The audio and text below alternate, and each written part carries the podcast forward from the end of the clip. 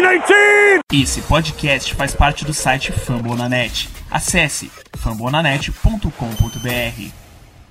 Oh, gosh darn it, don't you know? I'm a cheesehead baby, the pride of Wisconsin. And Grandma's cooking pie.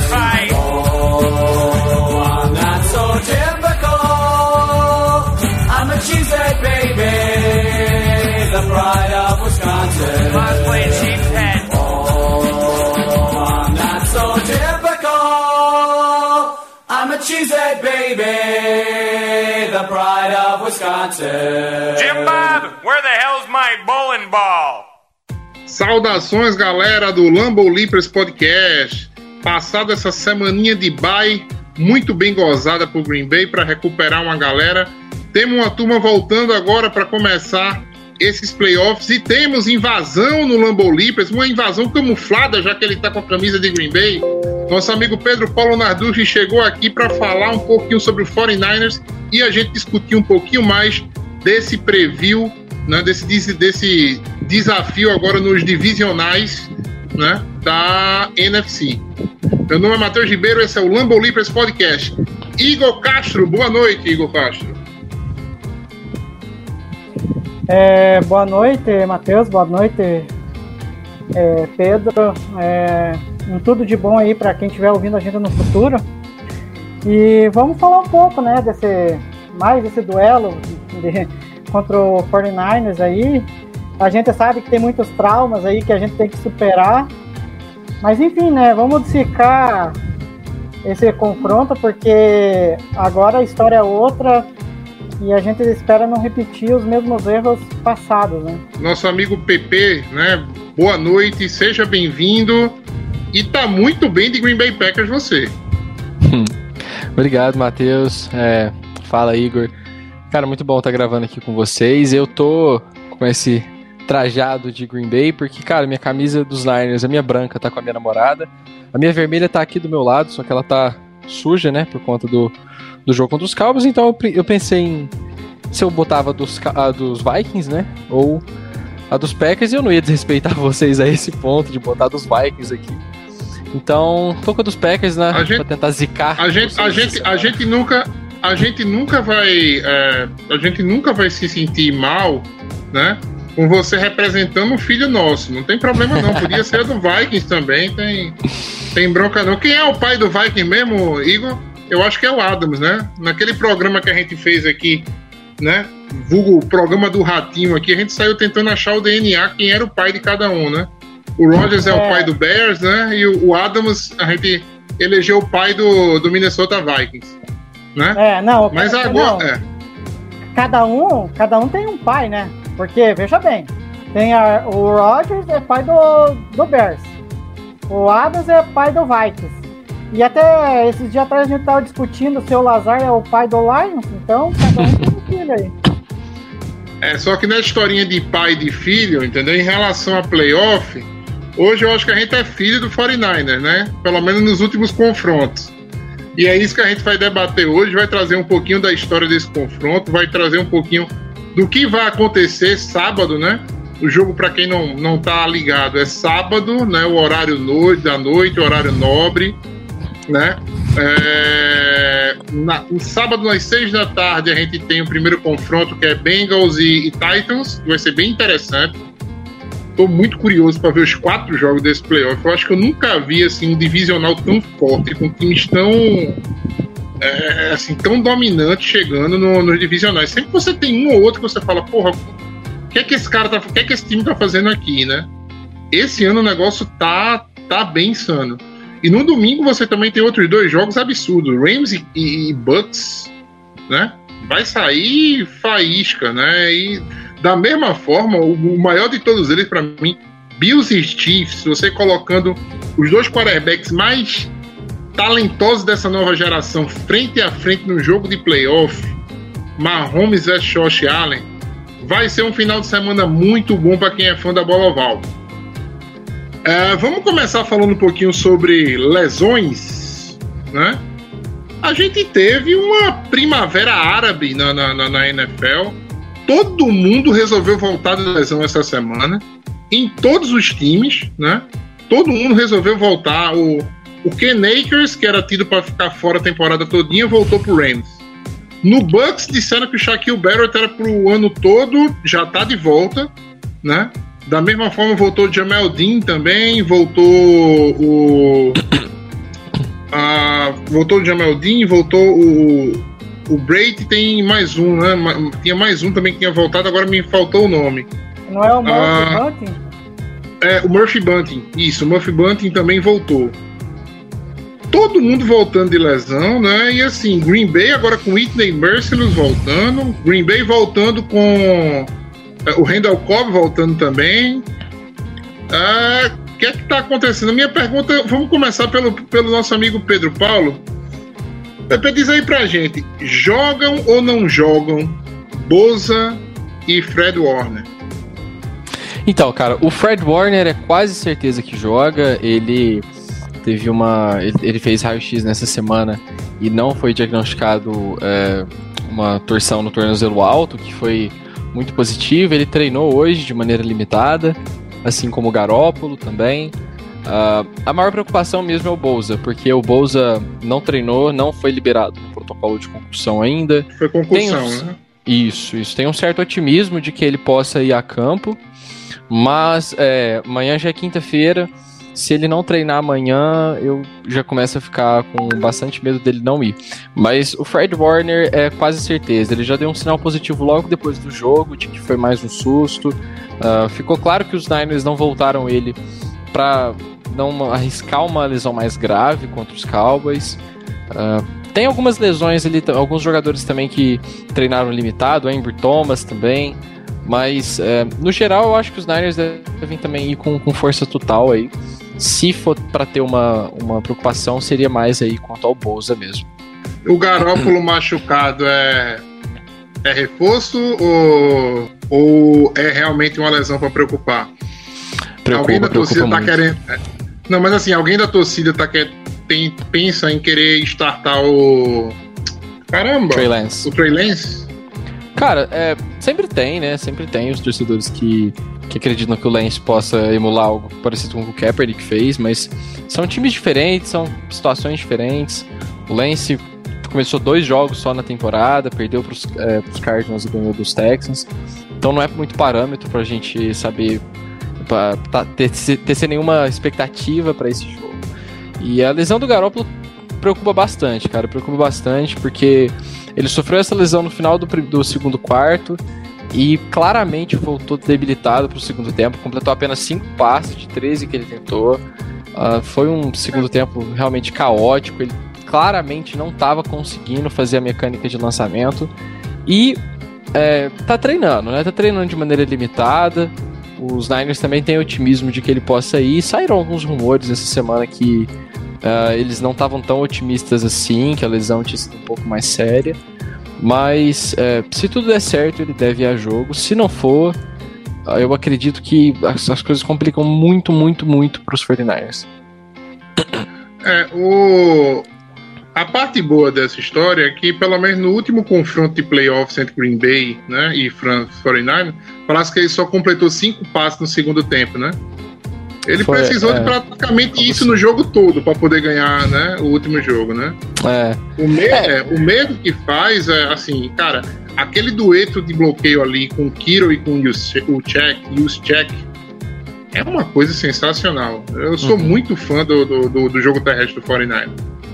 É, eu acho que é, o grande problema é que naquela ocasião a linha ofensiva dos 49ers estava com o lado direito dela, pelo menos, né, todo completo. Esse ano a gente tá sem o Mike McGlinch, o Tom Compton entrou bem, mas o McGlinch no jogo corrido é muito importante. Ah, e eu acredito que o, o grande problema foi que o Garoppolo não tinha nenhuma restrição, então a qualquer momento ele poderia passar a bola. E a ameaça, principalmente do, do play action ali, se tornou muito forte. E esse ano eu, eu, eu acho que não dá pra gente se apoiar naquele jogo, porque é, é uma coisa muito, muito atípica o que aconteceu naquele confronto, sabe? O Monster conseguindo 10 jardas antes do contato, tava uma coisa bizarra. Eu acho que esse ano Eu- a gente vai acabar precisando dele completando uns, uns 15, 20 passes aí pra ter chance. É, não, o, o Mozart, inclusive, eu caí na, na lenda do Mozart e draftei ele alto no- na minha liga de fantasy, tá? Ele correu para duas, duas corridas para nove jardas e machucou, Machucou. no terceiro snap e me deixou na mão. É, foi complicado. Igor, uh, pra gente segurar esse jogo terrestre perigosíssimo do 49ers, a gente tem alguém de volta. Eu, eu soube que teve dispensa hoje em Green Bay, né? É, de, de forma até surpreendente, né? Porque todo mundo ficou até surpreso na questão do corte do Kin- Kingsley QQ, né? Que estava afastado, acho que fazia três semanas, pelo que eu tava vendo. E, e foi agora, o corte aco- aconteceu agora tarde, né? E querendo ou não, a gente não sabe até que ponto que isso vai interferir na rotação da DL, né? Tanto que o Packers já é, protegeu dois caras lá do press squad, né? O McIntosh e o Abdullah Anders, que provavelmente, dependendo do, do que o Packers achar melhor, pode subir algum deles pro dia do jogo, né? Para complementar a rotação da DL. Mas a gente não sabe o que aconteceu com o QQ, né? Até porque, querendo ou não, tudo bem, até tava falando no Twitter com, com o Ricardo. É, eu, na época do draft, até é, achava que ele seria um bom encaixe para a defesa do Packers na época. Tanto que eu vi os vídeos, nossa, eu achava um prospecto muito interessante na época. Porém, ele nunca se materiali- materializou, né? Nunca foi um cara assim que você diga, nossa, como que esse cara, é, tipo, ao longo do- das temporadas, ele evoluiu e chegou a ser um cara que é, fosse importante para a defesa do Packers, porque querendo ou não, é, caras como o Lancaster ficou na frente dele, né? Porque é, teve vários jogos em que o Lancaster era o, o- o que tinha mais snaps até do que ele, né? Enfim, vamos ver como que vai, isso vai impactar é, na contenção do jogo terrestre, né? Porque é alguma coisa que, querendo ou não, preocupa a gente, né? E, e querendo ou não, nos últimos jogos, o 49ers ele tá correndo melhor, né? Se você for comparar com o jogo pass, é, com o primeiro jogo lá da temporada regular, é, a gente sofreu com o 49ers mais no, no jogo aéreo. Até levantei os stats aqui, é, a gente sofreu mais com o jogo aéreo do que o jogo terrestre. E eu acho que nesse jogo as coisas vão ser diferentes. Eu acho que a gente vai sofrer um pouco mais com o jogo terrestre do que o jogo aéreo. Muito pela questão do que, do que a gente estava falando, do Garoppolo, a gente não sabe a situação dele. Tudo bem que o Rappaport soltou lá a notícia falando dos problemas dele. A pró- o próprio Garoppolo falou que está se sentindo incomodado com essas lesões, e, então a gente não sabe qual o real impacto na hora dele lançar a bola. En- Enfim, eu acho que o, o, o- foco da defesa, querendo ou não, do Packers vai ser tentar parar esse jogo corrido, porque é, é- é a válvula de escape desse ataque do 49ers que é baseado na corrida, né, querendo ou não. O... Uma coisa que me preocupa muito é que o 49ers tem muita corrida no, no zone run. Eu não me preocupo tanto com o o- a corrida no meio dos tackles, né? Porque é algo que está sendo muito bem, assim, vigiado ali pelo Campbell, né? Vez ou outra o Amos sobe para fazer o tackle. A corrida no meio dos tackles é uma coisa que está mais tranquila na minha visão. Você tem o Clark ali no miolo que é sensacional né, nessa, nessa contenção também. Mas Não, é- os zone runs, é, os zone runs estão entrando muito contra o Packers. E quem faz zone run bem nessa liga é o Shanahan. Né? É, não, e, e Matheus, você me deu um gancho aqui. É só pra gente, só para efeito comparativo aqui de, de números. É, tipo, no, no primeiro jogo, o 49ers não tinha o Mitchell, né? Querendo ou não, Não o Elijah? Mitchell. O Elijah Mitchell. O, o- o Elijah eles não- Mitchell. É, eles não tiveram no primeiro jogo. Quem jogou é, mais foi o Trey Seymour, que, querendo ou não, chegou com a pompa toda e já ficou atrás do Mitchell, né? E Não, naquele é, jogo. o Trey Sermon, o Trey Sermon, assim, você só tá tirando por uma temporada, né? Não sei se o. o, o- Não, mas é, é que o o- recorte que não eu tô sei se o PP aqui é vai, vai concordar Ele é ruim. comigo. É, Ele é ruim. É, é, eu não sei se ele vai concordar comigo, mas a gente já pode chamar de Bush, né? Ah, total. Um running back, um running back draftado na segunda rodada, não é isso? Quarta. Acho que ele Segundo- foi quarta ou terceira. Foi a É, quarta eu acho que escolha foi, nossa. foi- eu acho que ele foi de segundo dia. Tenho quase certeza que foi É, de foi, segundo foi, dia. foi de segundo dia, foi de segundo dia. Foi de segundo Terceiro. dia. Um Terceiro running back de segundo dia que perde a vaga para um cara de quinta ou sexta rodada. E também o Jamaica Hess passa na frente e o, o- Como é o nome do outro running back? É, o Jeff Wilson, que eu gosto muito do Jeff Wilson, inclusive. É. Acho um bom running back. Quem chegou, passou na frente do cara, eu acho que foi uma pique jogada fora. Ah, foi Mas, total. assim, o, é, o Elijah Mitchell vem num grande-. O, é, o Elijah Mitchell vem num grande ano, né? Vem, vem fazendo um ano de Hulk. A gente fala muito dos Hulks, né? Óbvio, não tem como você comparar o, o Elijah Mitchell com um, o, ah, Na, o Najee Najee Harris. Não tem como, mas assim, depois do Najee Harris, quem é o outro running back Hulk que você pensa assim? Ano. Williams. É, não, o Javonte Williams. Mas o Javonte Javonte e o Williams ainda Carter. divide. É, Javonte Williams di- divide, né? Dividiu muito com o, o Melvin Gordon, né? Então, assim, É, você tem uma que situação ele foi melhor. mal usado. Ele foi mal usado. É. Já o Elijah Mitchell, assim, tomou a posição na primeira rodada depois do Mostert e não largou mais, né? Assim, não teve, não teve quem tomasse dele ali. E é Não, um running só- back bem perigoso. Não, e só pra continuar, é, que deu, puxei os dados daquele jogo e daí comparei com o último jogo do 49ers. Aí que você percebe a diferença.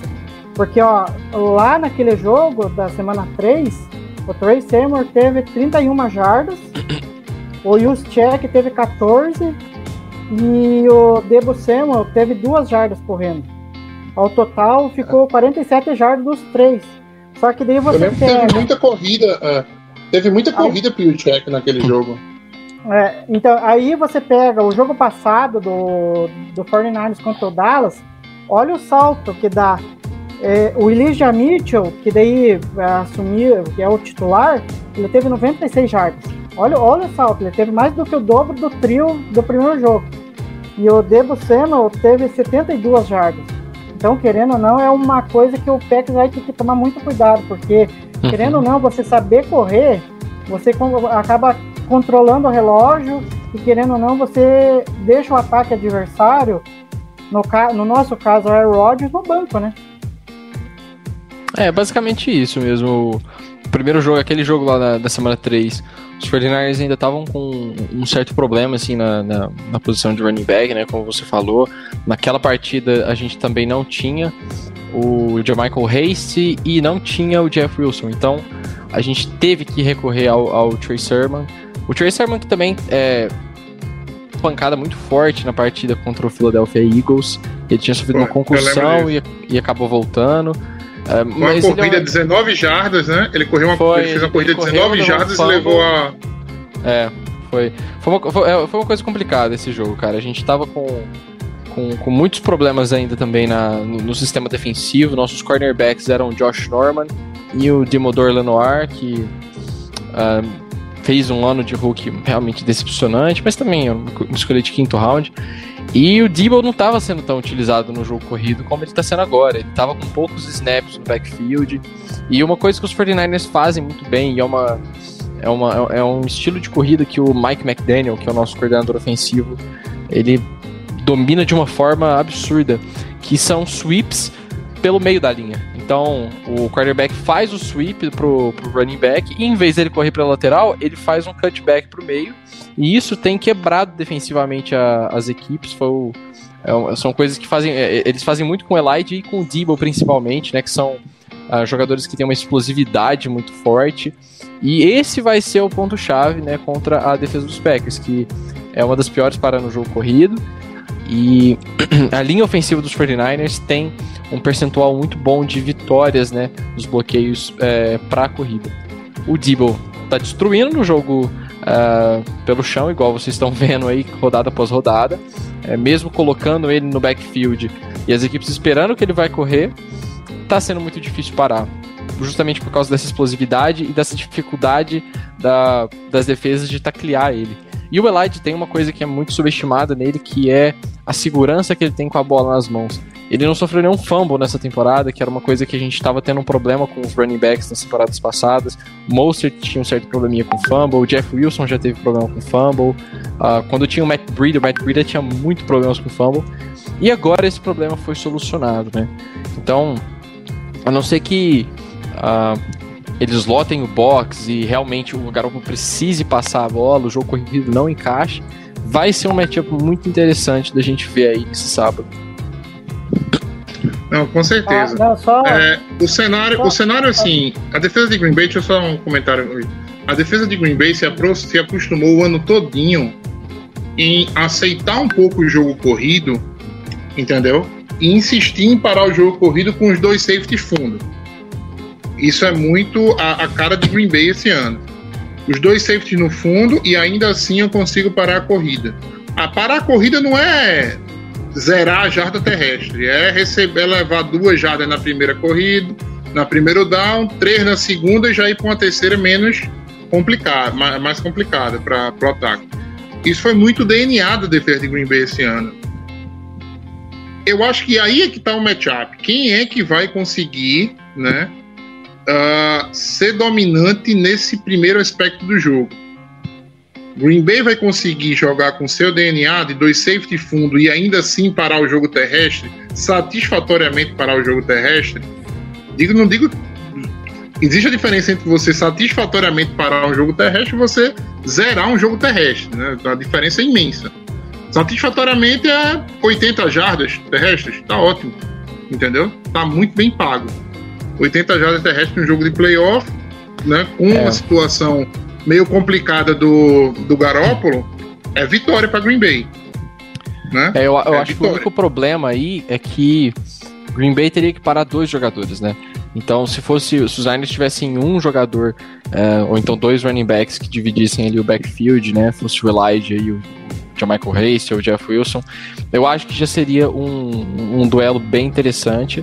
Agora, quando o Debo começou a ser mais utilizado no jogo corrido, foi quando a nossa temporada mudou da água pro vinho, né? Que foi ali mais ou menos no jogo contra os Bears.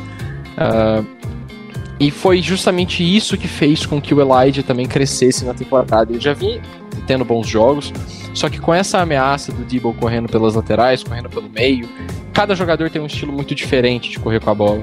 Então, isso faz com que a defesa tenha que se preparar para diferentes arquétipos de corredores, né? E eu acho que é aí que mora o perigo dessa, de- desse jogo corrido dos 49ers. O problema é que se isso não entrar, aí complicou demais, né? Porque tendo os dois safeties no fundo do campo, você vai conseguir neutralizar boa parte das, das jogadas do Garópolo, ainda mais ele com dificuldades de fazer os lançamentos. Eu, eu não acho que o frio vai ser um grande fator aí, porque ah, o Garópolo jogava em Eastern Illinois, ele, apesar de dele não enfrentar desse tipo de clima na NFL, eu acho que não vai, não, não vai ser um grande fator pra ele. O problema mesmo é que, cara, o cara tá com uma torção no ombro de lançamento e com o dedão com um ligamento rompido, então... Se o Garoppolo, que já não é um grande passador, tá com esses problemas, pô, a gente viu o que, que o Baker sofreu na temporada, né, cara? Então, é basicamente uma situação muito parecida. Lesão, lesão de quarterback é uma coisa que, assim, quando o quarterback não tá bem, não tá 100%, não tem o que você fazer. A gente pegou, o Rogers teve Covid, né? No jogo que ele voltou da Covid, putz, ainda bem que a gente tá enfrentou o Seahawks no pior momento dele, entendeu? Mas senão a gente tinha perdido aquele jogo. É, pegou é, o assim, Russell o voltando Bay- de lesão também, né? É, voltando de lesão também, os dois voltando de lesão.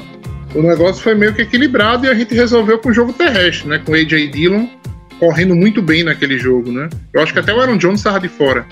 Mas o, o quarterback, assim, sem estar 100%, para o cara tirar alguma coisa, é, é complicado. Uhum. Josh Kittle, Igor Castro, como pará-lo? Se bem que ele tá meio parado nas últimas semanas, né? Tá mais É, envolvido é- com, com um bloqueio, né? Tá, tá menos envolvido no jogo jogo É. aéreo, mas é um cara É. perigoso, é um cara que de, de bater home run. É, mas só que, que- querendo ou não, na primeira partida ele fez 92 jardas, né? Pô, é, contra o Packers. Foi um cara ali que, querendo ou não, fez um estrago, só faltando tal um TD contra o Packers ali. Então, é, eu- eu acho que o Kiro ele pode fazer mais diferença na questão dos bloqueios, porque é um cara que bloqueia muito bem, né? Querendo ou não, é melhor Tyrene bloqueando na NFL, se, for analisar. Então eu acho que ele vai fazer mais estrago ali é, bloqueando. Pode ser que é, abra brechas para ele receber a bola, a gente não sabe como que o Shanahan vai aproveitar isso. Enfim, é, é um cara que, que vai ser complicado de você parar muito pela questão que o Packers na temporada sofreu, né? E, É. e vamos ver o que, o Bear está planejando fazer. Tem uma coisa que eu já, já falei em, em outros momentos do, do 49ers, eu acho que o, o PP pode confirmar pra gente se ele tem essa mesma, essa mesmo, esse mesmo pensamento. O 49ers é muito forte nas script plays, né? Que são aquelas 20, 30 primeiras jogadas do jogo, onde você tem já as jogadas de corrida desenhada, todo mundo sabe quais serão as corridas certinho. É, é o momento mais perigoso do 49ers, é quando o Shanahan tá mais dentro né, do, do plano de jogo. Passadas essas script plays, o ataque do 49ers, na maioria, na maioria dos jogos que eu vi, caiu cai bastante em produção. E vem se reencontrar lá no, fundo, no, no, no final do jogo, né, no momento onde as defesas já estão mais cansadas. É uma impressão só minha ou isso aí foi a temporada do Niners, PP? Cara, é, é muito complicado afirmar o que, aconteceu de verdade, porque os Niners tiveram uma temporada muito oscilante, muito por conta das lesões, né? Então foi o time que mais foi prejudicado por lesões. Novamente, ano após ano, os Niners é o time mais prejudicado por lesões. Eu não sei o que, que acontece em Santa Clara, mas então a gente teve o Kiro perdendo três jogos, o Debo perdeu o jogo, o Fred Warner, se não me engano, perdeu o jogo, o Greenlaw perdeu a temporada inteira, basicamente. Uh, o Verrett machucou na primeira rodada, então isso fez com que os Niners eh, tivessem que sempre estar jogando com adversidade, sempre tinha alguma peça faltando. E tinha jogos que a equipe começava muito bem e depois caía ao longo da partida. Isso aconteceu mais pro final da temporada. Uh, no começo da temporada estava acontecendo o contrário, cara. Tipo, primeiro jogo contra os Eagles a gente começou voando e caiu na, na última eh, no segundo tempo. Contra os Eagles a gente começou muito mal, jogou o jogo inteiro mal. E aí depois contra os Packers foi a primeira vez que aconteceu é, o contrário do que você falou, né? Os Niners começaram com o primeiro tempo catastrófico, nada entrou basicamente. O Garópolo não estava conseguindo fazer passes é, da melhor maneira possível. Teve aquela interceptação absurda do Jerry Alexander, que ele lê muito bem a jogada, numa bola que era pro Kittle. E se reencontrou no segundo tempo, por quê? Porque o Shanahan conseguiu analisar o que deu errado no, no primeiro tempo e voltou com jogadas pontuais e isso se repetiu em alguns momentos da temporada também. Contra os Texans, isso aconteceu também, e era o Lance como quarterback. Contra os, é, contra os Vikings. Dos Vikings a equipe começou um pouco lenta também. Mas contra os Rams foi quando isso aconteceu de fato. Assim. A equipe entrou totalmente em outra rotação. E no segundo tempo tudo funcionou. E claro que teve, tiveram outras partidas que né, a equipe começou voando e aí decaiu demais durante o jogo. A própria partida agora contra os Cowboys no Wild Card, contra os Titans foi isso. Uh, então, assim, os Niners foram um time muito é, oscilante. Mas o que foi constante é que nenhuma partida os Niners jogaram bem em todos os quartos. Em algum quarto teve, talvez contra os Rams, aquela primeira vitória contra os Rams em casa, os Niners jogaram bem em todos os quatro quartos. Mas fora isso, cara, sempre a, o padrão era no terceiro quarto o time dar uma caída, ou então começar muito voado. E esse é o problema, a gente não sabe o que, que vai acontecer. Então tem jogos que eu acho que é interessante os Niners começarem com a bola e ditarem o, o, jogo, como foi contra os, contra os Cowboys, né? Eu, a última coisa que eu queria era jogar atrás do placar contra os Cowboys. E eu acho que contra Green Bay tem que ser a mesma coisa. Os Tem Niners precisam começar com a bola. O Rodgers, historicamente, não é um quarterback que lida bem com a adversidade durante o jogo. Ele é um quarterback que gosta de jogar com a vantagem. E quando ele faz isso, cara, é muito difícil parar ele. Contra os 49ers na semana 3, mesmo sendo um time muito diferente do que é hoje, os Packers lideraram a partida inteira e aí no final do jogo tiveram diversos erros de arbitragem. Uh, os 49ers conseguiram virar, mas mesmo assim, o Rodgers eu senti que ele estava confortável a partida inteira e quando precisou também ele fez duas jogadas e posicionou o Crosby para chutar o field goal. Então precisa ser um jogo impecável. Se os 49ers entrarem nessa de, pô, vamos garantir o frango no primeiro tempo e só administrar a janta no segundo, cara, vai perder. E se também deixar pra É. correr atrás do placar, nos Packers, no frio, no segundo tempo, tomando 14, 17, 20 pontos de diferença, aí esquece. Tem que ser um jogo pau a pau o tempo inteiro, ou então co- co- colocar Com 20 vantagem pontos no placar. e. É. Mas assim, vocês entendem que são muitas vari... o, o, o, Pros Não, Niners vencerem, precisa ser o jogo perfeito, cara. Então, assim, É. é, é uma situação pros Packers que. Ah, se o jogo corrido não entrar, os Packers vencem. Se o Garoppolo não tiver conseguindo passar a bola, os Packers vencem. São muitas variáveis pros 49ers colocarem é, Eu, eu, o jogo no, eu- no bolso. olhando esse, esse duelo de wild card, eu tava fazendo análise para uns colegas de quem ia vencer as partidas. É, e eu sempre eu parto do princípio do seguinte princípio, tá? Playoff é jogo de quarterback. Entendeu? Playoff é jogo de quarterback. Aquilo que aconteceu entre Packers e Niners foi uma situação muito atípica dois anos atrás, né?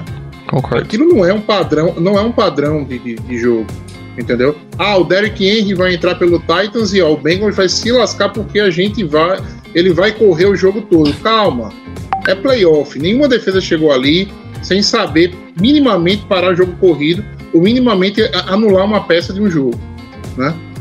Eu penso o seguinte, eu olho para os dois quarterbacks e falo, tá, a diferença dos dois aqui é muito grande, porque se for muito grande, acabou entendeu? A diferença é encontrável dentro né, de um sistema do, do- do- dentro de, um, de, um- de uma forma de você jogar, aí é que você tem um jogo equilibrado. A diferença do Rogers pro Garoppolo é absurda? Não é absurda. Se Ah, o Niners fizer um jogo. É, é grande, mas olha, se o Niners fizer um jogo bom, tá? Fizer um jogo perfeito do ponto de vista de corrida, de defesa, entendeu? Ele pode equilibrar essa situação. Agora, eu penso nisso porque eu tava pensando em Chiefs e Steelers. Quando eu lembrei do Big Ben a temporada todinha e lembrei do Mahomes a temporada todinha, eu falei, olha, não tem como. Ah, sim, Não tem, o que a é, não tem o que a defesa do Steelers faça que Uhum. vá parar o Mahomes, porque o Big Ben não vai produzir 20 pontos aqui. É, eu acho que. Isso eu concordo muito. Eu acho que individualmente, quando você olha Garoppolo e, e Rodgers, claro, não tem comparação. Mas quando você olha dentro dos esquemas, cara, quer queira, quer não queira, os torcedores Possível. dos 49ers podem me xingar o quanto quiserem. O Garoppolo é o quarterback que levou a gente pra duas, dois playoffs. Mesmo jogando mal, jogou mal um monte de partidas, mas quando precisou, cara, o Garoppolo conseguiu produzir minimamente o que o Shanahan queria e É, conseguiu vencer jogos. Então, nisso eu concordo muito com você, cara. E uma coisa que é muito subestimada é a eu, forma confio, como... eu confio muito mais. Eu confio muito mais no Garoppolo do que no Tannehill. Mas muito. É, eu acho que assim, é, é, dentro dos esquemas, eu acho que é, que é comparável, porque o Rabel também é, tem uma sintonia com o Tannehill. Esse ano foi um ano abaixo pro Tannehill, né? Mas eu ainda tendo a confiar no Tannehill, assim, muito por conta das armas que ele tem, né? Do, o Julio Jones foi uma decepção essa temporada, mas nunca se pode A.J. duvidar de Jones, A.J. Brown. Ah, e, e no caso dos 49ers, a questão é que quando o Garoppolo tá num dia é, de poucos erros, ele executa muito bem o que o Shanahan quer. Passes curtos, play action. O problema dele é ser atingido, cara. O Garoppolo, nas poucas pancadas que ele tomou esse ano, cara, o Garoppolo machucou três vezes, saca? Ele machucou no jogo contra o Seattle Seahawks, ele machucou no jogo contra os Titans, machucou de novo no jogo contra os, os Cowboys. Então, se Green Bay começar a bater no Garoppolo, cara, é, é, é muito complicado. Não, cara, e é, é engraçado nessas horas, eu sempre lembro do Tom Brady. Porque ninguém cede um sec caindo no chão tão rápido como o Brady. Ele vê Uhum. que vai ser. é, Ele, ele vê que vai ser. Ele, ele não leva a lapada. Né? Ele cai no chão antes, ele protege a bola já caindo. Entendeu? O Garoppolo leva muita porrada porque acredita no lance muitas vezes até o final, né? E é aquele É, ele de segura coisa muita bola, o- grande problema do Garoppolo, eu acho que o maior defeito do Garoppolo é o fato dele não. Ele não consegue se livrar da bola. Ele não é um cara que você vai ver jogando a bola pra fora, fazendo um lançamento pra fora do campo pra evitar o sec. Ele segura. Ele tem uma mania de virar de costas quando ele vai sofrer o sec também. E eu acho que essas duas pancadas que ele sofreu, né, foram. Uma, uma foi pancada com o capacete na hora do lançamento, então foi. ah, que foi essa lesão do polegar contra os Titans. Essa lesão contra do, do Randy Gregory foi uma lesão, cara, que assim. É, é- é- quando precisa dar errado, vai dar errado.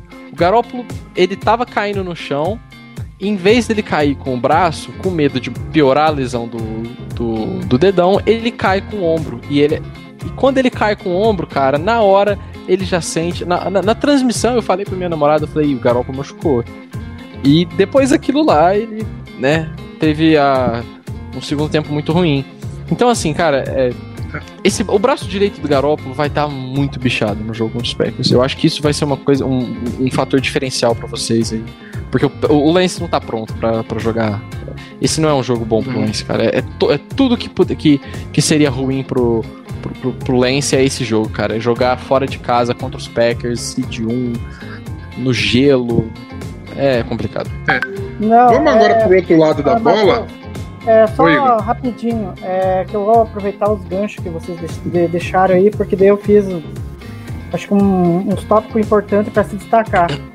É, o- é, é aquilo, é como vocês falaram, acho que aquele contexto de 2019, a gente não, provavelmente a gente não sabe se vai acontecer. Eu acho muito difícil, porque são times diferentes, é, teve muita troca no staff técnico, seja no nosso, seja lá no do 49ers, então são times completamente diferentes.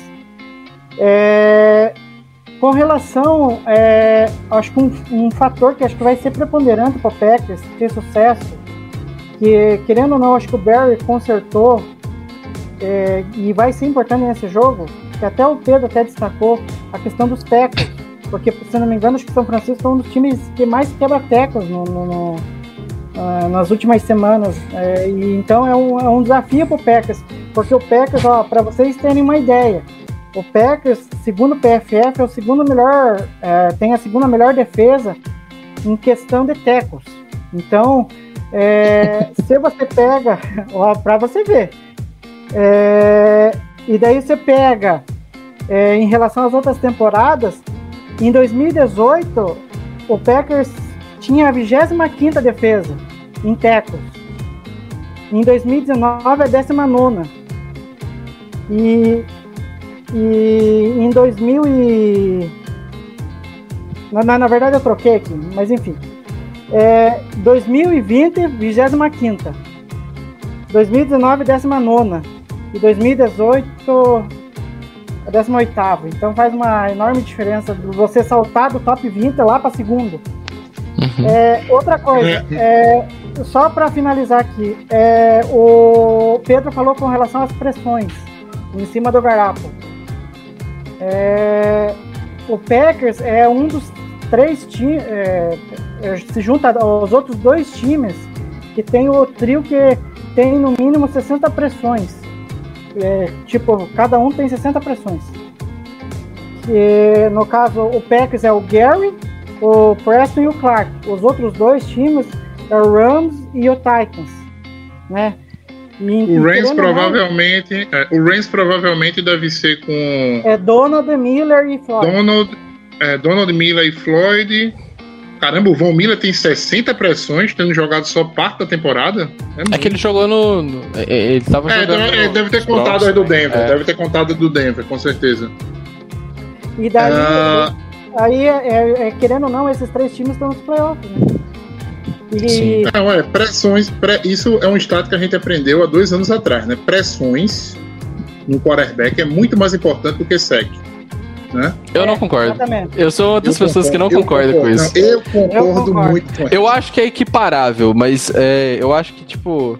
É porque pressão é uma, é uma estatística muito complicada, porque, tipo, cada, cada data base, assim.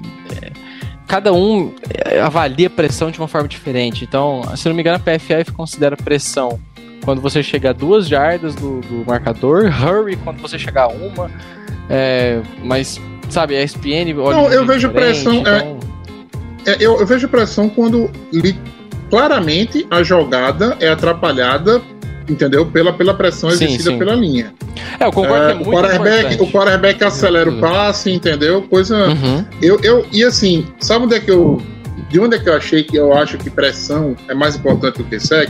Foi quando a gente teve Kyle Fackrell fazendo mais de 10 sacks na temporada em Green Bay, mal com um índice de pressão abaixo de 2%.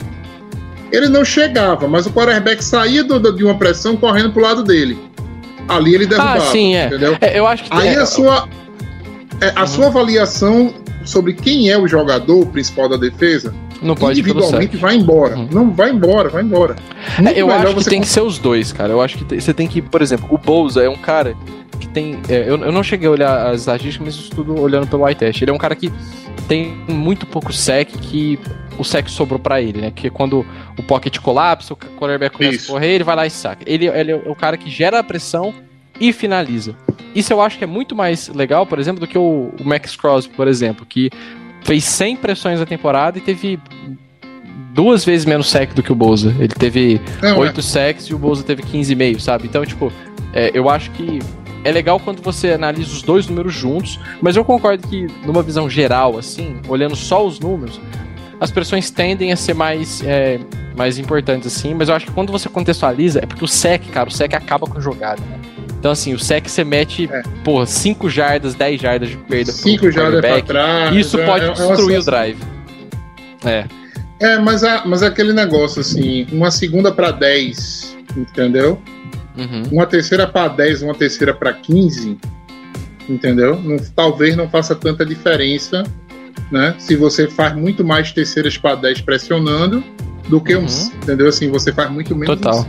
E isso é menos uma, isso é uma coisa que os Niners têm feito muito bem, principalmente nesse final de temporada. Eles têm. é. Não, então. eu não lembro qual foi o número, eu cheguei a olhar hoje na, na transmissão do, do, do Lombardi, mas é, os Niners enfrentaram duas das melhores linhas da, da NFL, que foi a linha dos Rams na última, na última rodada e a linha dos Cowboys. E, cara, foi uma coisa absurda o que, que essa linha jogou. O Arden Key jogando muito, o Eric Armstead É um cara que eu adorava, muito nesse final da É, temporada. O Arden Key é um cara que eu gosto desde a época do draft dele, velho. É, Green ele Bay jogou muito subiu, mal em, é. em, em Oakland, mas Em ele, Oakland. É. é, ele Mas virou ele é bom, Niners, é né? um Jogou bem. prospecto muito. é, ele, é, ele é um, ele é um prospecto muito bom. Tem um outro jogador de linha de vocês ali que eu adoro. Vamos virar agora a bola? Vamos falar um pouquinho do É, ataque de Green Bay, a defesa é, do é. 49ers. Matheus, só rapidinho, só corrigindo a informação que, que eu acabei me atrapalhando aqui. É, daí você já dá sequência. É, o Packers, é, como eu falei, ele é o é, segundo PFF, é a segunda melhor defesa em teco. Em 2020, ela era a 25 Em 2019, a 19 E em 2018, a 18 Então deu um salto aí. Nada como trocar de coordenador defensivo, né? E assim, criasse uma outra cultura na defesa. Mas, mas o que eu tava falando agora, invertendo a- a- o, o lado, tem um outro jogador da linha do defensiva do, do, Cal, do, do, do, do 49ers que eu gosto muito, que é o Jones. O, agora o primeiro nome. DJ me- Jones. DJ, o DJ Jones. É um cara que foi draftado na sétima rodada, que eu, que eu, que eu fiz meu trabalho de casa, né? Cara draftado na sétima rodada, que é um cara dominante na linha. Porra, por que, que eu não tenho isso em Green Bay, pelo amor de Deus? Agora a gente achou o Slayton, que é legal. Tomara que ele vire né, alguém do calibre do DJ Jones. Mas o Arden Key foi engraçado. Eu lembro do draft dele. Eu tava doido para que Green Bay pegasse ele. Green Bay subiu no draft né? Tava no, foi, foi, foi naquele draft do onde a gente trocou a primeira escolha, Igor. Caiu e pegou o Jair Alexander. Aí na segunda rodada a gente pegou Darnell Savage? o Darnell, não, no Darnell Savage não. Na segunda rodada a gente pegou o Josh Jackson, que foi um bust. E na terceira rodada a gente não tinha escolha, porque a gente tinha dado a terceira escolha para pegar uma primeira do outro ano com, com o Saints. Mas aí a gente trocou a, a escolha de quarta rodada da gente para subir no draft. Subimos, né? Aí eu falei, putz, subimos para pegar o Arden Key. Aí Green Bay foi lá e o Arden Key saiu uma rodada antes da gente. E Green Bay pegou o Warren Burks. Eu fiquei decepcionado naquele dia. Eu falei, putz, subimos para pegar o Arden Key e a gente não pegou. Paciência, agora vamos ter que jogar contra ele contra o 49ers.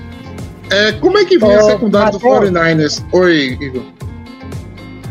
Ele é do draft de 2018. O Arden Key? Isso, É, mas é, foi- eu tô foi- olhando aqui, é, foi no, no round 3, pico 87. Vê aí quem foi 80 e 88? Eu já dou uma olhadinha, se quiser seguir aí, eu, já falo. Não, tranquilo, pode ver aí quem foi o pique 88. Eu lembro que o Green Bay draftou logo depois dele.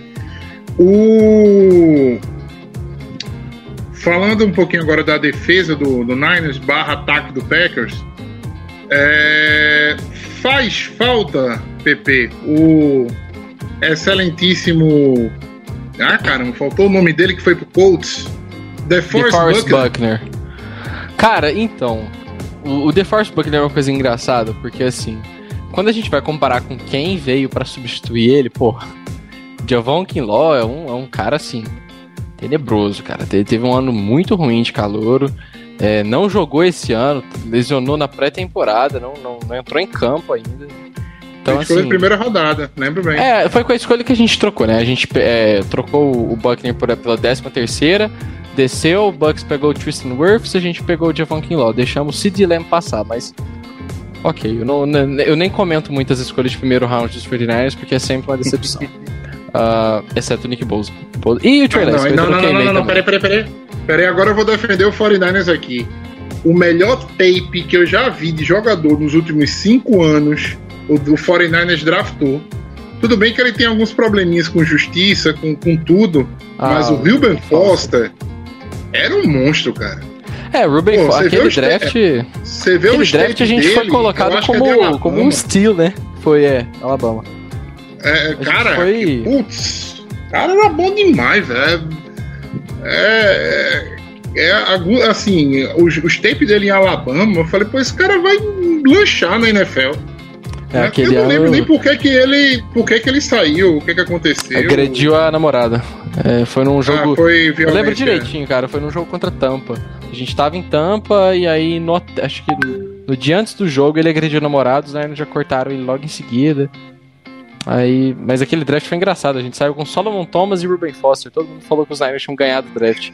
Dois bush total. O Ruben Foster não foi Né? por conta de, de talento, mas foi por, por questões extra-campo, assim.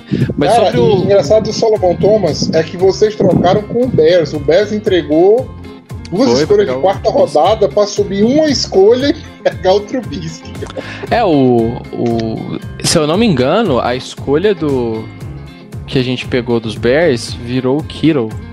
Virou o Kittle ou então. Eu não lembro se tinha uma pick do, do ano seguinte. Virou, virou ou o Fred Warner ou o George Kittle. Agora eu não lembro quem que foi. Mas, é, voltando pro, pro DeForest Buckner, cara. Quando você olha assim, quem veio pra substituir ele foi o Kinlaw, claro que foi sentido. Mas os Niners fizeram a decisão de, de trocar o Buckner para conseguir manter o Armstead, que eles julgaram ser um cara ah, mais barato, né? Ainda que recebendo 17 milhões por ano, o Buckner recebendo 21. E que também ia produzir bastante e iam conseguir a, a pique de primeira rodada, que acabou dando certo. Mas o Armstead, tem, o Armstead tem jogado muito bem nessa temporada. O grande problema do Armstead é que ele foi visto por muita gente como um Ed. E ele nunca foi Ed. O, o Armstead Ele é- sempre ele é foi um jogador de de dentro de linha. É, ele é. É, ele é interiorzão de linha. Ele é Ele é o de 4. É, E jogando no quatro interior, três. Jogando no interior, ele é um cara que tá ranqueado em 11 no, no PFF, enquanto o DeForest Buckner tá em 26 é, ele teve uma temporada boa, em, em, sacks, pressões, ele foi bem. E eu acho que o grande ponto desse, dessa defesa dos 49ers é que o Demico Ryan se encontrou durante a temporada. Então, nas primeiras rodadas, a coisa que a gente mais criticou foi que no jogo contra os Packers, o Demico foi muito soft no momento em que precisou ser, né? Que foi quando os Packers tinham 34 segundos e ele chamou duas jogadas em que a marcação estava muito recuada, sabe? O Fred Warner, muita gente fala, ah, ele não recuou o suficiente para marcar o Adams. Você, pô, ele tava marcando a zona do meio de campo. E aí você tinha uma linha de três jogadores atrás marcando o fundo do campo, sendo que os Packers precisavam avançar só 50 jardas, mas, pô, chamar uma zona nesse tipo de jogada, não pressionando o, o, o Rodgers, então ele foi muito criticado por isso, e ao longo da temporada, cara, o Demico cresceu de uma forma meteórica. É, ele conseguiu ajustar um grande problema que estava sendo ah, que ele entregava as jogadas no pré-snap. Então o que ele mostrava pro quarterback era o que ele ia fazer. E agora a gente já viu, cara, que ele tá usando os conceitos mais agressivos, ele tá é, fazendo uns fakes na defesa e isso se refletiu em números, né? A defesa dos 49ers estava sendo uma das piores em, em pontos por jogo no começo da temporada, melhorou muito nesse final de temporada. Ah, os cornerbacks, cara, que estava sendo a grande. ah, o que estava nos custando jogos, né? O Amber Thomas, que começou muito mal as partidas, estava sendo queimado em todo lance, cara. Vira, é, tem se tornado, cara, um dos jogadores mais seguros da nossa secundária. Foi o melhor jogador para PFF, se não me engano, na última rodada. E isso faz com que a gente tenha um pouco mais de campo para trabalhar. É, o Josh Norman e o Demodor Lenoir não estavam dando certo. Agora os corners é o Emmanuel Mosley, que é um bom corner, e o Amber Thomas, que é promissor. Os safeties, né, o, o, o Jaquiski Tart e o Jimmy Ward são bons safeties. Eu gosto mais Eu do Jimmy Ward que a maioria. É, o É, Jimmy Ward é um excelente safety. É um cara que ele virou free agency há um, há um tempinho atrás e eu. Niners renovaram com Muita ele. vontade. É, os Niners renovaram barato com ele, acho que foi, Foi. 5 milhões, um negócio assim. Eu falei, porra, É, eu, e eu teria Ward- trazido o Jimmy Ward. O grande problema do Ward, né, é que ele não, não tem turnover. Ele é um cara, acho que se não me engano, com duas interceptações na carreira, duas ou três. E dessas duas vieram no jogo contra os Rams, né? No primeiro jogo. Mas É, no mas geral ele ele é é, um um, cara- ele é um safety É. muito bom, assim. E ah, isso faz com que, cara, a defesa dos Niners completa. Hoje é uma das melhores defesas da liga. Eu acho que não. A gente já pode voltar a assumir isso. A- a- o front seven dos 49ers. O front seven dos 49ers está jogando melhor do que em 2019, cara. Isso é muito pouco falado. O Pousa teve uma temporada muito melhor do que a que ele teve no ano de Hulk dele. Pode falar, Igor. Não, é. Só concluindo lá a informação que o Matheus falou. O Matheus tá bem de memória, hein, Matheus? É, no, no- no- foi no O draft HD de- é grande. O HD é grande, entendeu? Aí Foi no draft do. ajuda. Foi no, dra... é, foi no draft do Jarry.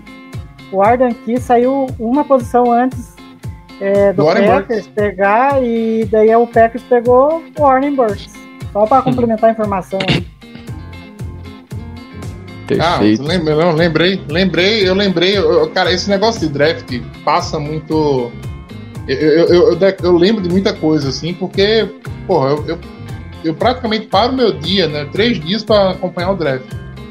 É, e outra coisa, tá, Igor? O, eu ainda lembro que a gente falava que o Davante Adams, depois eu quero saber do PP quem é que vai marcar ele, é, ou tentar marcar também.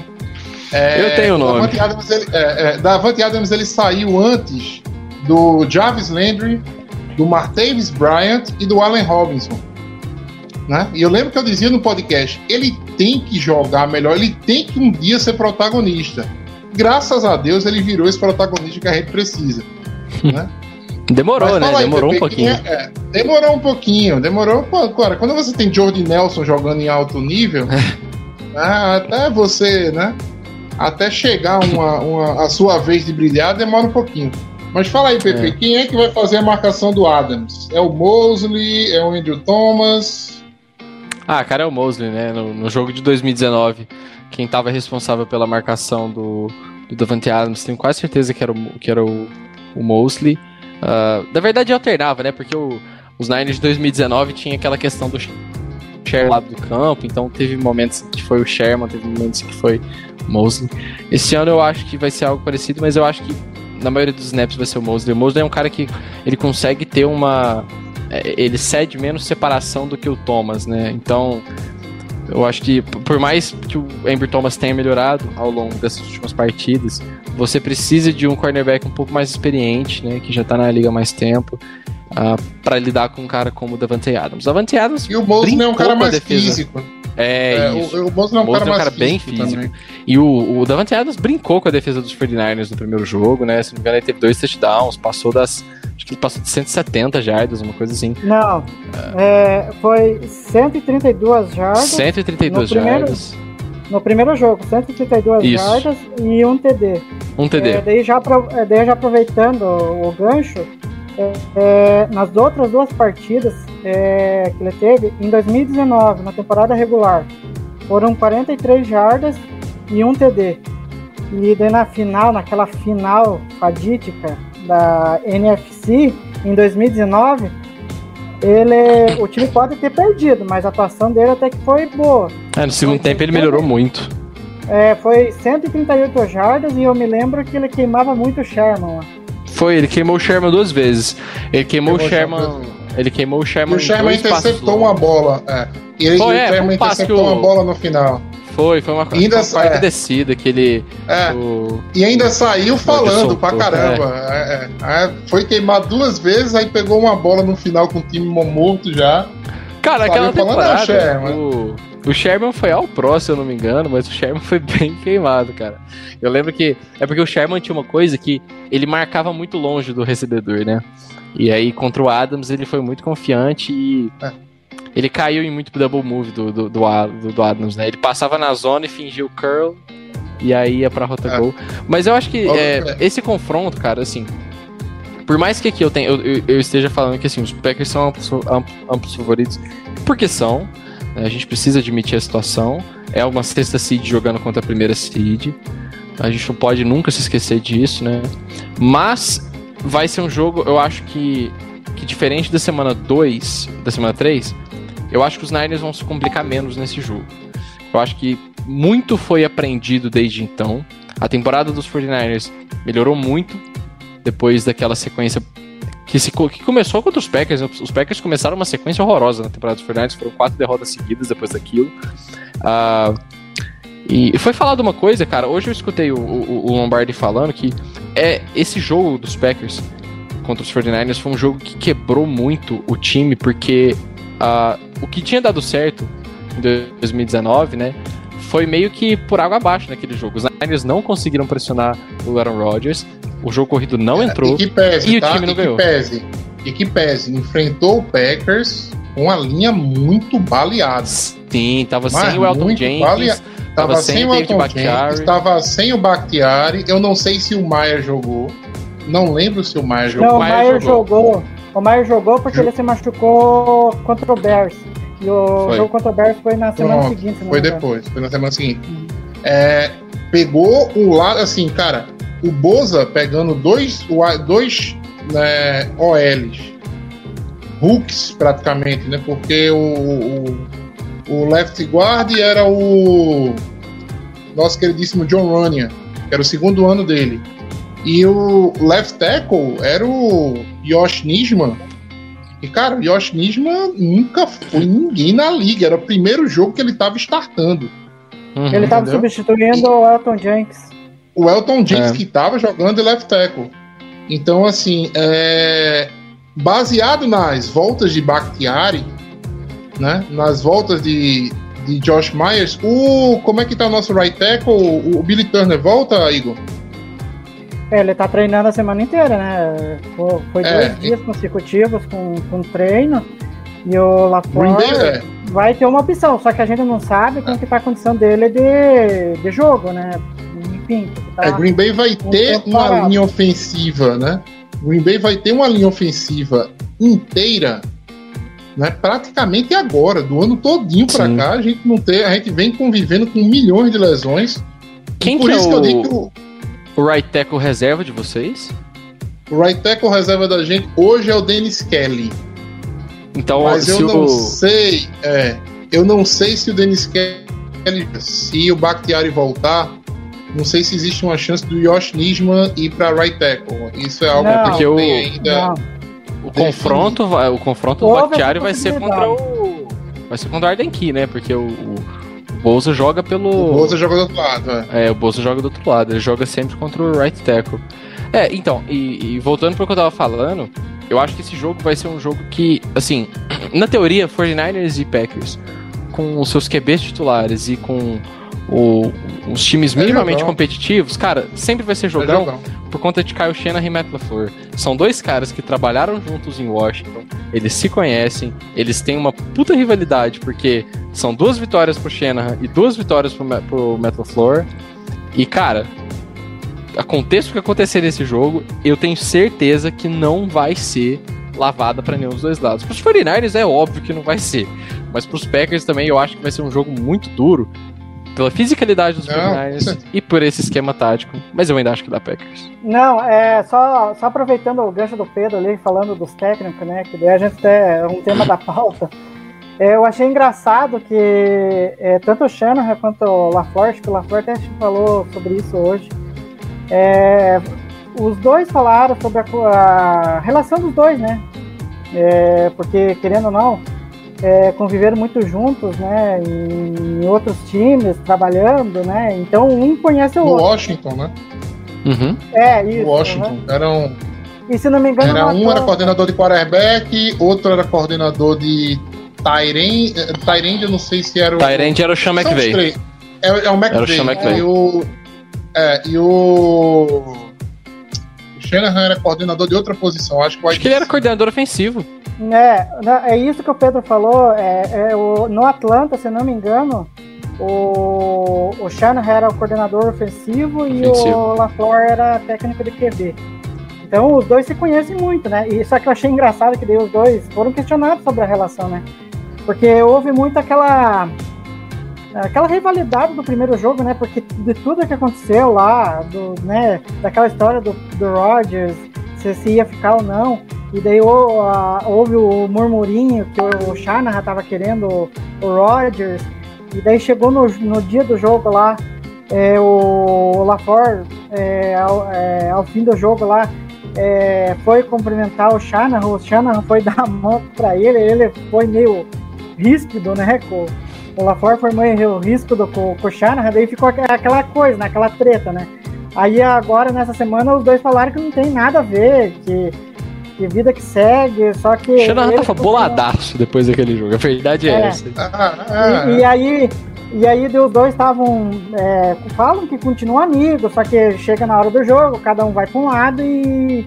Enfim, daí a rivalidade acaba aflorando ali. Mas só que eu fico com uma sensação que o, que o acho que tá com um pouquinho. com aquele 2019 meio que entalado na garganta, sabe? Então eu acho Tá. que, querendo ou não, ele até falou hoje que a preparação do time ele já começou lá na semana passada evidenciando o respeito ao São Francisco. Então vai ser um Uhum. jogo. nossa, é, vai ser um jogo importante de, para porque querendo ou não é uma rivalidade sadia, né? É. O, o nosso pessoal está acompanhando a gente aqui no chat. O Alan Braga está perguntando: boa noite. Quais as chaves para parar o ataque do Packers? Eu acho que não tem muito segredo. É pressão no Rogers, né? Não tem, É.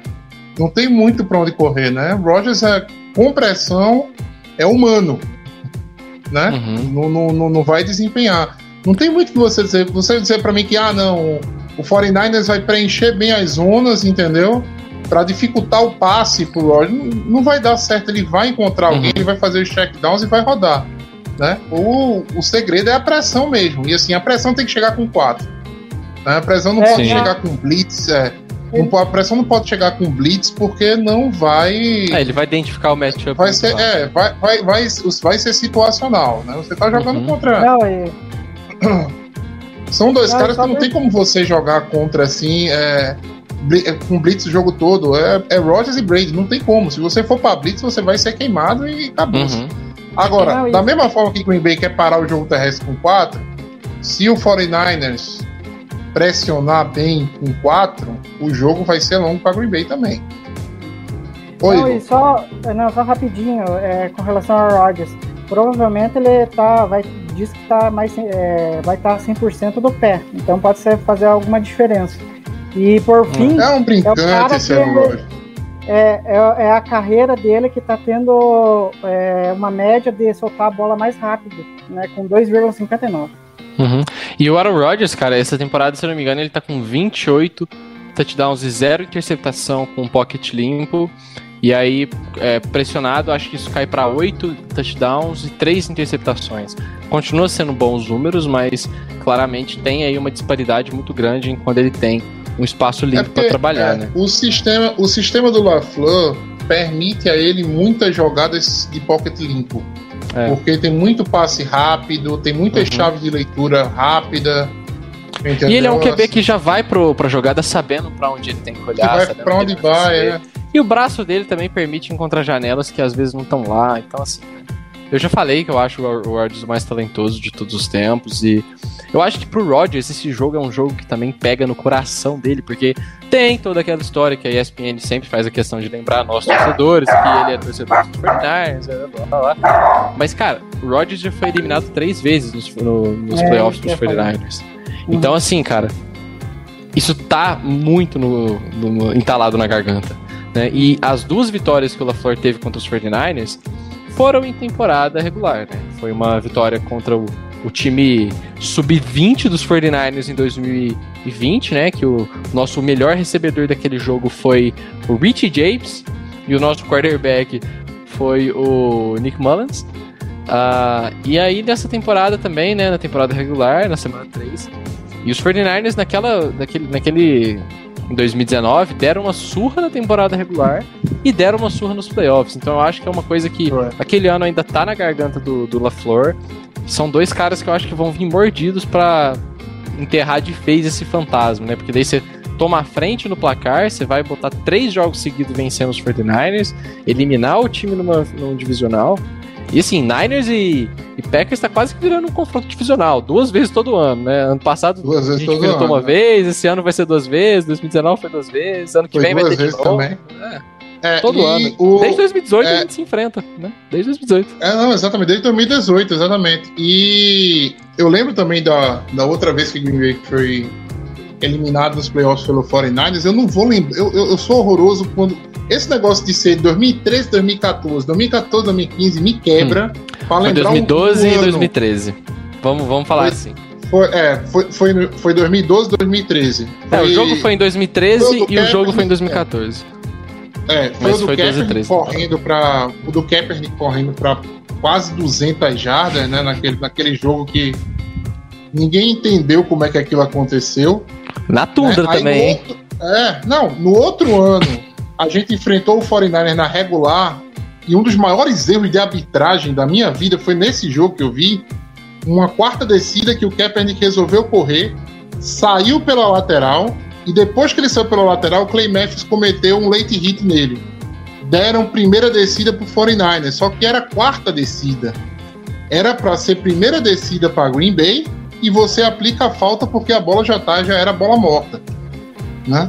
E esse foi um dos erros que aconteceu nesse jogo. Aí eu acho que foi a primeira rodada no ano, no Foi? ano seguinte que o Green Bay foi foi foi É, na Primeira rodada. verdade, isso, esse jogo é que em 2012 foi aquele jogo de playoff que, os- que o Kaepernick destruiu o, o Green Bay no braço, né? Que ele, ele lançou para touchdown e tal. Aí, na primeira rodada de 2013, teve esse jogo, e aí naquele ano foi o jogo da, da Tundra lá, que o Kaepernick botou mais de 160 jardas, bateu o recorde de, de jardas corridas nos playoffs. É, mas teve, teve um outro jogo que foi. ah, é, é, é, o jogo antes, o primeiro jogo em 2012, no caso, que foi. Uhum. Eu lembro que vocês ganharam com um field goal do Robbie Gold. Robbie Gold? Do Phil Dawson. É, esse foi. Phil Dawson. Esse foi 2000 e... Esse foi 2013, se eu não me engano, porque... 2000, é, Foi, foi, foi porque Foi nesse dois- ano a gente perdeu na final de conferência. O ano que a Isso. gente foi pra... que a gente ganhou de vocês, a gente ganhou em casa. A gente ganhou lá no Candlestick Park, aí Isso. depois a gente ganhou do... Essa- Acho que dos Saints e depois dos... foi Depois temporada Falcons, 2012. É. foi temporada 2012, o jogo foi já em 2013. Isso. É, eu lembro desse jogo aí porque é o seguinte, a gente tava para tava segurando, né, o- o- a gente segurou até bem nas corridas do Kaepernick, mas Green Bay tinha uma defesa horrorosa. O linebacker de Green Bay era o Andy Mulumba, que, pelo amor de Deus, pesquisa no Google aí, você vai ver o tamanho. O Green Bay tava com a defesa mais derrubada assim da história. O front seven de Green Bay não existia. Né? Uhum. Clay Math machucado, AJ Honk machucado, Brad Jones machucado, muita gente machucada. E Green Bay não ganhou aquele jogo porque o Micah Hyde dropou interceptação, que era um pick six lindo. O, o, o, o Kaepernick jogou a bola para a esquerda, né? jogou a bola na, na, na esquerda, assim, no, no, no screen. O Hyde interceptou, botou as duas mãos na bola, mas o soltou. foi meio alto, ele não conseguiu segurar. Se ele pega aquela bola ali, ele corria pro outro lado, né? E a gente estaria falando de uma vitória de Green Bay. Só para situar Uhum. o jogador, o, o- torcedor de Green Bay, esse ano aí foi o ano que a gente ganhou do Bears na última rodada para garantir vaga nos playoffs, né? Para aquele aquela bola do Kobe, né? Numa quarta para 10, né? Uma veio a blitz e o Rogers encontrou ele lá no fundo da end zone. É bom como a gente lembra de boas coisas e ao mesmo tempo a gente lembra de um jogo onde a gente por muito pouco não levou. O Frank Gore correu pra caramba naquele jogo ali. Uhum. É isso, Não, pessoal. Ah, oi, oi, Igor. Pode falar. Não, e, e querendo ou não, é, com o retrospecto negativo que a gente tem contra o, contra o 49ers, até que ponto que o Lambeau Field vai ser fator, né? É uma coisa que a gente tem que ver, né? É, eu acho que vai ser É. bastante fator, mas ao mesmo tempo os Niners já jogaram contra os Cowboys, né, cara? E ali foi um ambiente muito hostil e deu certo, então. Eu acho que, eu acho que em playoff também, cara, eu não. Eu boto muito bola, cara. Tá ligado? Os Packers perderam a final de Não, eu conferência em acho- casa pros é, Buccaneers. Mas, é, mas eu, acho, eu acho o home field advantage muito importante, tá? Sem eu, dúvida. assim, sem dúvida, eu acho, eu acho muito importante você jogar em casa. Aquele jogo contra o Bucks ainda não desceu na garganta da gente, né? Teve um, gente teve um dois touchdowns em, em dois minutos, né? Em dois vacilos da defesa, assim, coisa absurda. É, a defesa do Bucks, talvez uma das mais dominantes da história dos playoffs. Os caras foram dominando todos os jogos, assim, com muita pressão no, no Rogers. Teve umas questõezinhas de falta ali que foram meio macabras, um, um, um, uns, uns press interference mal marcado também. Mas assim, o home field advantage para mim é uma diferença gigante. Pra gente fechar essa conversa boa da gente aqui, vamos começar com a, vamos fazer aquela pergunta que a gente sempre faz no final do podcast. Igor Castro, os Packers vencem se Vencem se é, controlar as trincheiras, né? Principalmente no fator defensivo ali. É isso, não tem muito segredo, né? Até pela característica do ataque do 49ers, né? Então, é um trauma que a gente tem e a gente vai ter que se superar nesse jogo, querendo ou não. PP, nosso correspondente do 49ers, camuflado de Packers hoje. Os 49ers vencem se Se esse homem aqui jogar. Se esse homem aqui jogar e jogar muito, cara, jogar muito. Porque daí a gente anula um. Ou então diminu- é, enfraquece um pouco o poder de, de fogo do, do Aaron Rodgers. A gente tem mais chances aí de não levar muitos pontos. E se o modelinho não tiver com o ombro muito dodói? Porque eu acho que o jogo corrido vai entrar dessa vez e vai ser a válvula do ataque. Agora resta saber se a defesa vai fazer sua parte. Não, É, os Packers, só, é, só os Packers rapidinho. pra mim. Oi, Igor. Não, só rapidinho ali, eh, aproveitando o, o que ele falou do Bosa, eu vou destacar o matchup, que é o Gary contra os Tecos do São Francisco. Que eh, ele tem na temporada 26% de vitória quando alinha contra os office tackles adversários. Isso vai ser interessante para ver. É, é um matchup interessante. E assim, pra mim é o seguinte: os Packers vencem se limitarem o 49ers né, a 100 jardas terrestres. É, é o número, pra mim, é o número mágico. Eu não quero acabar com o jogo terrestre do 49ers, eu quero limitar eles a 100 jardas. 100, 120 Ô, jardas. ô, Matheus. 120 jardas, vamos falar 120 jardas. Se a gente ceder 120 jardas, o Garópolo não tira o restante no braço. Não, e, e só um não detalhe, eu acho. E só um detalhe, eu não sei quantos jogos aí, o Pedro pode confirmar, que quando o São Francisco atinge 100 jardas, eu acho que ele não perde, se não me engano. Ele até ganhou, não sei quantos Se não me jogos. engano, é 29 vitórias e uma derrota. O Kurt fala isso em todo o vídeo dele, mas eu, eu tenho quase certeza Quando o que é isso. 49ers passa de 100 jardas, corridas. É, não, eu não sei se é 100 100 corridas. jardas corridas, mas eu sei que quando passa de 30, j- 30 corridas no jogo, tende a vencer, porque daí isso traduz em um, em uma, um jogo que o jogo corrido entra e tal. É, mas é, mas é, por aí mesmo. definitivamente, É, é um ataque que é sempre run first. É. Né? É- essa é a, cara, é a cara dos ataques do Shannon. Uhum. É isso, pessoal. Ah, vamos ficando por aqui, né? Com mais um Humble Leakers Podcast. Ah, temos mais algum assunto, Igor? Acho que a gente já pode fechar, né? Já vamos para uma hora e Não, é, é só, só o placar, só e fechou. ao placar, então vamos lá. De placar, eu vou de 28 a 17 para Green Bay. Um, um TDzinho por, por, por quarto, tá? Uma situação ou outra que o special team da gente vai ceder. Vamos de 28 a 17. PP, vamos lá. Bom, Placar. é... Cara, eu vou de 49ers, é óbvio que eu torço pros 49ers, mas deixando claro que eu acho que vai dar Packers, mas eu acho que se der 49ers, vai ser um 28 a 25 pros 49ers ali, três, três pontozinhos ali no final, repetindo a história de 2013, mas não estou confiante, isso fique claro.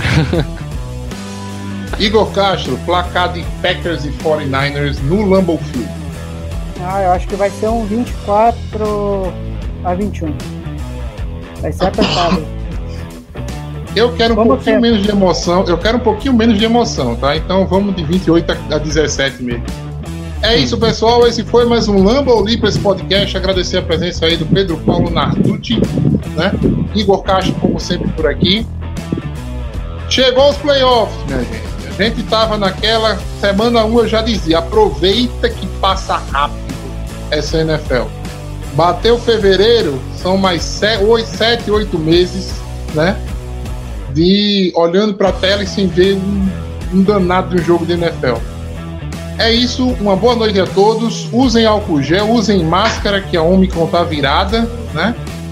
E se vacinem. vou- É, é- é estranho você escutar isso no podcast do, do, do time do Aaron Rodgers, né? Mas. Você tá com a camisa do Rodgers aí também?